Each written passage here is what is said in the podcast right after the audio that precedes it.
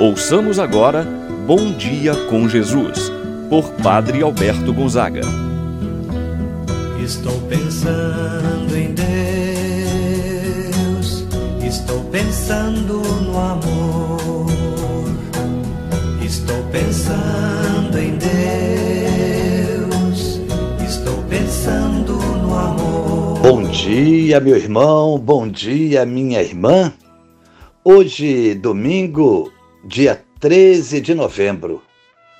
Que alegria quando ouvi que me disseram: Vamos à casa do Senhor.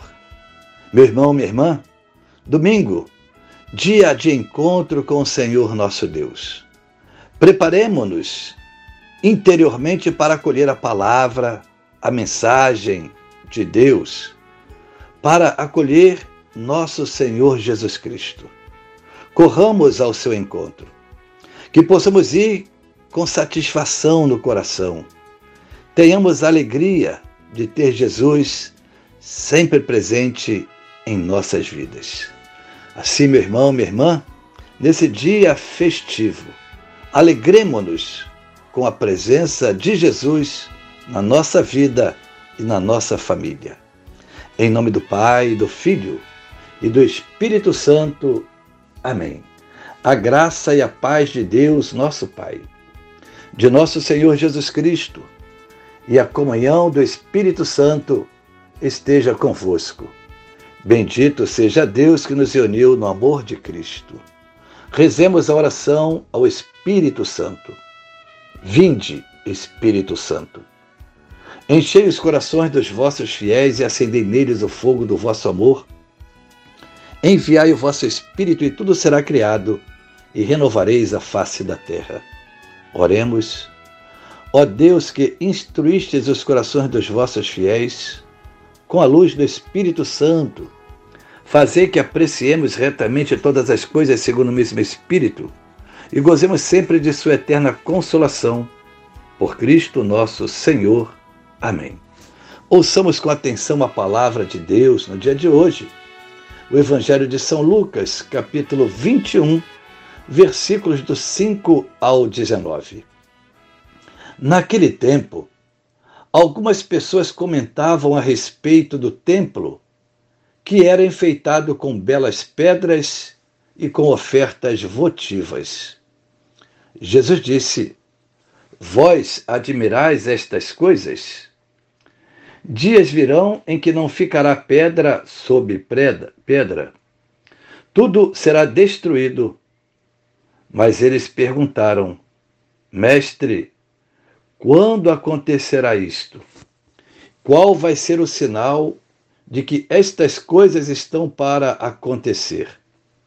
Jesus respondeu: Cuidado para não ser desenganados, porque muitos virão em meu nome, dizendo: Sou eu. E ainda, o tempo está próximo. Não sigais esta gente. Quando ouvirdes falar de guerras e revoluções, não fiqueis apavorados. É preciso que estas coisas aconteçam primeiro, mas não será logo o fim. E Jesus continuou: Um povo se levantará contra outro povo. Um país atacará outro país haverá grandes terremotos, fomes e pestes em muitos lugares. Acontecerão coisas pavorosas e grandes sinais serão vistos no céu. Antes, porém, que estas coisas aconteçam, sereis presos e perseguidos. Sereis entregues às sinagogas e postos na prisão. Sereis levados diante de reis e governadores por causa do meu nome.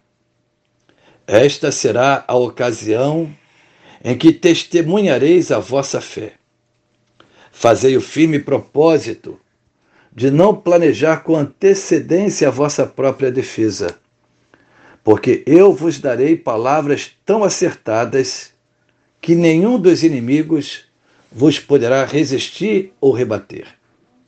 Sereis entregues até mesmo pelos próprios pais, irmãos, parentes e amigos. E eles matarão alguns de vós. Todos vos odiarão por causa do meu nome. Mas vós não perdereis um só fio de cabelo da vossa cabeça. É permanecendo firmes que ireis ganhar a vida. Palavra da salvação. Glória a vós, Senhor.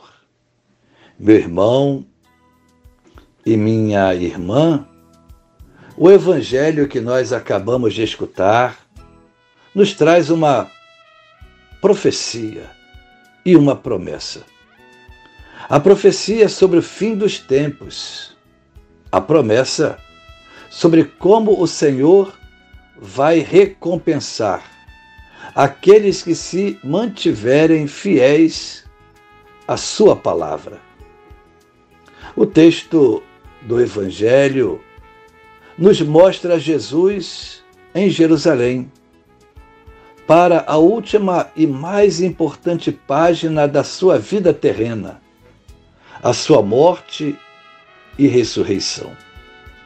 Jesus está no templo, no seu último discurso acerca do cumprimento de sua vida e de sua história. É um discurso com um conteúdo escatológico, isto é, sobre os últimos acontecimentos. O gênero literário utilizado neste discurso é o apocalíptico. A linguagem do texto não deve levar ao engano. Não se trata, em primeiro lugar, de ameaças relacionadas ao fim do mundo, mas sim de uma forte exortação para a espera vigilante e de um encorajamento. Com isto, com o seu discurso, Jesus quer encorajar os seus discípulos a não desanimarem diante das dificuldades, das perseguições.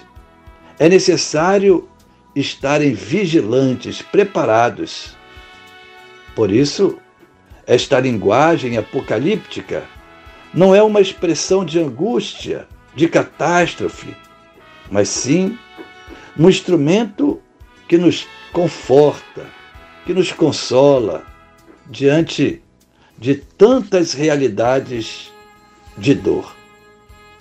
Por isso, Jesus observa uma primeira apreciação daqueles que estavam escutando. Estavam felizes porque e orgulhosos por causa da beleza do templo, ordenado com belas pedras preciosas, estavam enfeitados. Nesse momento em que Jesus observa o comentário das pessoas sobre a beleza exterior do templo, Jesus faz uma profecia. Dias virão em que não ficará pedra sobre pedra. Com estas palavras, Jesus alerta sobre a finitude das coisas. Por mais belas que possam parecer, tudo passa. Não será diferente com o tempo. Mas Jesus ainda procura confortar, consolar diante da pergunta: quando acontecerá isso? Qual vai ser o sinal de que estas coisas estão para acontecer? Perante esses questionamentos, Jesus responde que não devemos nos deixar ser enganados por falsos pregadores, com suas previsões que amedrontam. Assim, Jesus ele vai dizer: não fiqueis preocupados. Jesus ainda exorta os seus discípulos acerca da necessidade de permanecerem firmes. Haverá ainda de Jesus catástrofes, dificuldades, mas eles não poderiam deixar-se abater. Seriam inclusive perseguidos. A Jesus conforta o coração dos mesmos. Eu vos darei palavras tão acertadas que ninguém conseguirá rebater-vos. Não perdereis um só fio de cabelo da vossa cabeça. Desta forma, Jesus vai dizer a cada um: Deus tem esse cuidado, tem esse carinho especial. Nada passa despercebido ao seu olhar. É permanecendo firmes que ireis ganhar a vida. Assim, portanto, meu irmão, minha irmã, perseverantes devemos ficar, mantendo a nossa fé firme e inabalável, mesmo diante das dificuldades que venhamos passar. Deus está conosco. Deus está contigo, meu irmão e minha irmã. Assim seja. Pai nosso que estás nos céus, santificado seja o vosso nome. Venha a nós o vosso reino. Seja feita a vossa vontade, assim na terra como no céu. O pão nosso de cada dia nos dai hoje, perdoai-nos as nossas ofensas, assim como nós perdoamos a quem nos tem ofendido. Não nos deixeis cair em tentação, mas livrai-nos do mal. Amém. Ave Maria, cheia de graça, o Senhor é convosco.